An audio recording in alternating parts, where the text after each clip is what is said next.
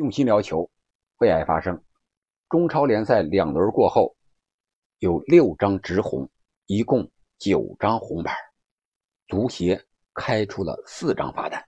俗话说“吃一堑长一智”，这六张直红相当于六堑了。我们应该长哪些智呢？本期节目我就聊聊这个话题。这里是喜马拉雅出品的《憨憨聊球》，我是憨憨。首先，我们回顾一下这六张直红，还有三张是两黄变一红的，我们暂且不论。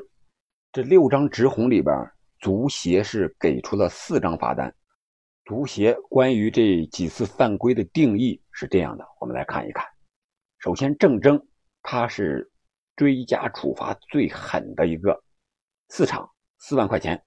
足协处罚的决定说他是使用了暴力犯规，而徐新呢？是两场两万块钱，其中红牌是一加一，那一加一是什么呢？是他在回休息室的途中把人家的玻璃给踢碎了，属于损坏公物，属于场外因素。还有一个是石科，他是一加一一场加一万块钱，是使用的过分力量的犯规。而阿布都呢，他对张玉宁有一个头顶的动作，是鸣哨之后。足协认定是暴力犯规，处罚是三加三，三场加三万块钱。还有两个直红的属于战术犯规，张成栋的还有高俊辰的都是直接面对门将了，他们无奈之下拉倒了对方的前锋，是用手拉倒的，所以不存在暴力啊、过分力量这些行为，只属于战术犯规的行为啊，所以说没有更多的追加的处罚，按照。正常的红牌走就行了。我觉得需要吃一堑长一智的，不仅仅是场上踢球的球员，还有像裁判员呀、足协呀、球队俱乐部呀、球迷呀，各个层次都要吃一堑长一智。我们先说球场上的球员，他们虽然不是唯一的，但是他们是首当其冲的。不知道大家发没发现这样一个现象啊？这几个吃红牌的。有是国外留过洋的，你像这个徐新、张成栋，这都是国外踢过球的。再一个就是阿布都被罚下的是，是因为张玉宁有一个小小的算计在里边，把他给算计下场的。张玉宁当时是顶上去了，但是他的脸只是和他一个对看这种挑衅的一个动作，并没有顶在他的身上。而阿布都回来呢？自己冲动了，直接用头砸向了张玉宁，就像这个，呃，那年世界杯齐达内顶这个马特拉齐似的啊，这种动作啊，所以说阿布都显然是经验不足，而张玉宁呢也是有留洋经历的。从这几个人的犯规，我们似乎也可以看出，留过洋的这些球员犯规的时候似乎更聪明。我们看徐新，他的犯规在这些所有红牌里边。可能是最血腥、最暴力的，但是他认定呢，相对来说又是比较轻的。追加那一场和一万块钱呢，是场外因素，他踢碎了人家的玻璃，所以说还是要留洋吧。留洋至少能够教会你什么时候应该犯规，应该怎样犯规，怎么犯规才能不至于让裁判给你罚下去，什么时候可以表演像张玉宁这样。能把对手罚下去，而自己呢，仅仅是轻微的受到裁判的一个警告而已。我觉得这是球场比赛的一部分，这也是一种比赛的经验。作为球员来说，我觉得这些也是非常值得学习的，也是随着踢球的增多、比赛层次的增加、能力的提升，也是需要不断提升的。而郑铮呢，他这个处罚最狠，但是他那个动作呢，是很伤人。但是说实话，没有虚心看着那么严重。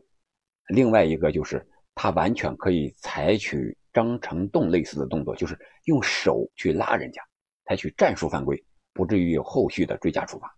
还有就是石科这一脚也是啊，非常的暴力的犯规啊。但是我觉得这个犯规有点没必要，在那个位置上，而且他是用脚伸出来蹬人家的膝盖。他完全可以收一收脚，用手拉一拉，采取更合理的犯规，来处理这个球，肯定是更合理、更聪明的。所以我说，球员在场上一定要学习如何阅读比赛，什么时候该犯规，什么时候这个球要发展到哪儿，我要有一个预判。这是一个全面的能力，不光是你体能，不光是你防守能力，不光是你防守动作动作有多快，关键还是要用脑子。既然我们没有这个实力去欧洲五大联赛去留洋去实际体验，那我们能不能多看一些经典的比赛呢？在那些比赛里看看人家那些知名的球员是怎么处理的，我们也能够学到一些东西啊！就怕你去不了，自己还不看比赛，觉得别人踢的还不如自己呢，就怕这种心态。所以说，从球员这个角度讲，这几张红牌是坚决不能白吃的，一定要长一长我们的比赛的经验。以后再遇到这种情况，我们应该怎么办？怎么办才能不吃牌吃青牌，就是说红牌变成黄牌啊！这是球员们应该学习的一些东西。再一个，从裁判的角度看，我觉得裁判应该要判罚的更果断、更坚决、更准确。这些红牌几乎都是 VAR 回看之后给的，也就是说，裁判一开始给的是比较偏轻的。因为有了 VAR，我觉得裁判心理上也有一个依靠和等待的作用。反正是犯规了，我先给黄牌再说。判断不准，判了 VAR，我在经过 VAR 的判断之后，我再取消黄牌来给红牌。这样对于我来说呢，球员可能是没有更多的激烈的冲突，对我没有什么争议。有争议的是 VAR，他有点甩锅 VAR 的意思。但是我觉得，作为主裁判就应该有担当，你不能太偏软了，该直红就直红，直红之后也有 VAR 啊，VAR 看了不行，我们再把红牌取消，变成黄牌或者不吹罚不也行吗？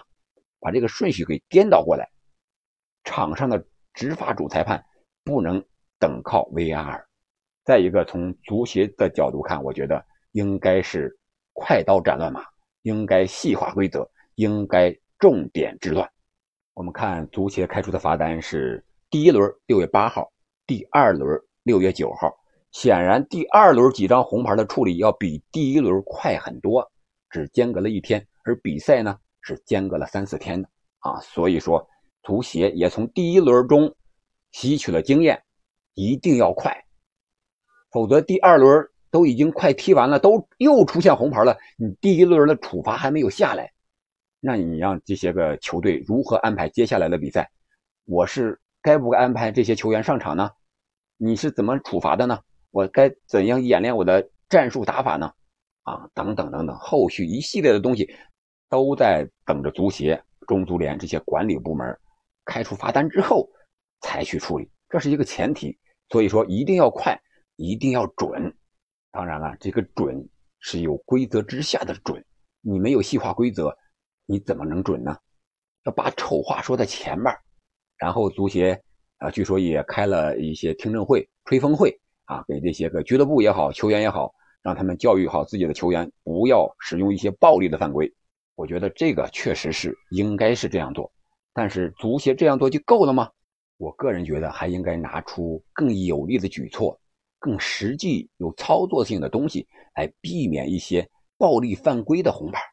啊，有人说这个红牌是很正常的，足球比赛中能没红牌吗？对我也同意这一点，但是并不是完全同意。为什么不完全同意？因为有些红牌是可以避免的，有些红牌是没有办法。比如说单刀球了，你拉他一把啊，这个可以，那你红牌下了呗。人家苏亚雷斯在世界杯上拿球拿手把这个球给挡出门里了，这个这种犯规肯定是红牌，但是人家是为了胜利，是为了那一下。所以说这种犯规，他最后还达到目的了，是一种聪明的表现。而我们不要老是使用过分暴力的犯规，上级就就想把人家腿给断了，这种感觉，这种犯规不应该有。再一个，我想就是球队和俱乐部这个层次也要汲取经验教训。本来我们的疫情之下，这种联赛开打就非常不易，备战就很受影响，有些球队备战都是慌乱之中的。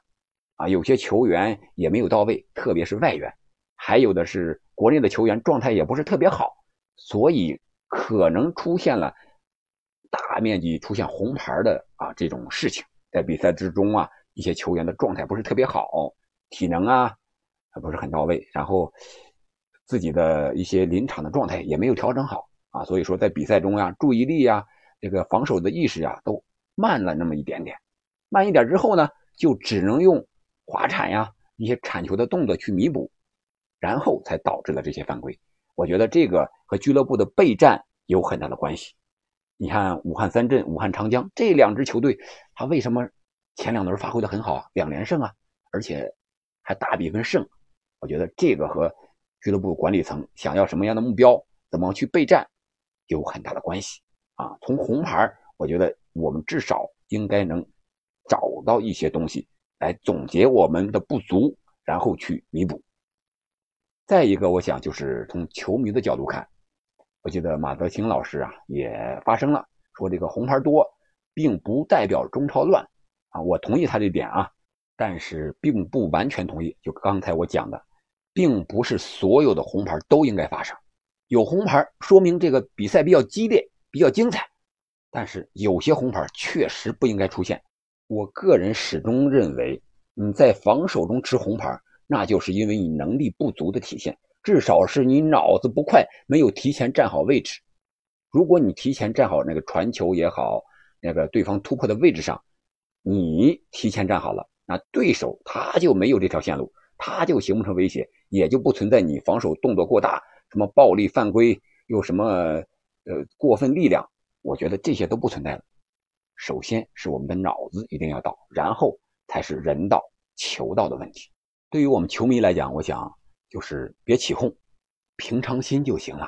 红牌确确实实是比赛的一部分，但是中超前两轮几乎是平均两场就有一张红牌，而且直红，确实有点不太正常啊！就像我们现在这个点球吹罚，以前是基本上是红点套餐，后来也改规则了，并不是所有的犯规都来红点套餐。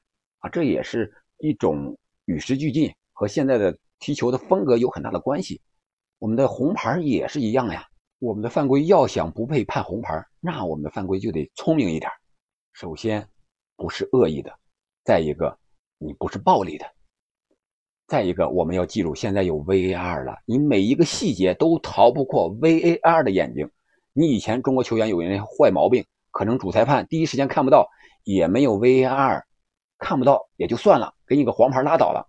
而现在不行，你还用你以前那种伤人的动作去踢球，那你 VAR 就会给你红牌。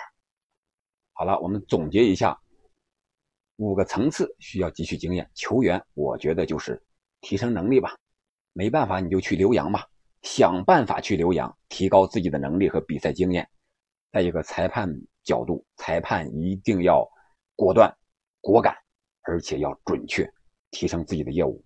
再一个就是足协，足协呢，那你就是好好的、公平公正的把这些个问题及时的处理和解决了，为俱乐部、为球员服务。再一个球队的角度，你俱乐部那你就是好好备战，认认真真的打比赛就行了，不要搞一些场外的一些东西，又教球员怎么犯规呀，又教球员应该怎么避免和裁判冲突呀。搞一些场外的小动作，我觉得这个是不合理的。作为职业球员，你要有职业球员的精神，职业俱乐部也要有职业俱乐部的态度和能力和水平和管理的层次。作为球迷呢，我觉得我们中国球迷是幸运的，也是不幸的。但是看我们自己的联赛，我还是觉得应该有一颗宽容、理解和持久之心。为什么这么说呢？我们不可能让我们的联赛一下子就达到英超呀。西甲呀，五大联赛的水平，这个需要很长时间才能接近或者说达到人家的水平，所以说我们一定要有这种心态，平常心去看我们自己的联赛。只要它是健康的，它是向上的，是进步的，我们就应该多多的支持它。我觉得球迷最忌讳的就是赛场上一出现点小风浪呀、红牌啊，这个媒体上就出现了。很多的发生啊，不管是什么原因，不管真实也好，假的也好，反正怎么热怎么炒，炒的这个中国足球失去了原有的本色啊这样对中国足球也好，对个人也好，都是不好的。我觉得我们应该有一颗初心，爱球的初心。再一个就是要有底线，不能突破底线，不能胡乱编造，不能为了流量什么都干。好了，本期节目我们就聊到这儿了。关于这些红牌呢，首先我个人看来，有些红牌是不应该出现的，有些红牌可能是无法避免的，也是球场上的一部分。那你怎么看呢？欢迎在评论区留言，我们下期再见。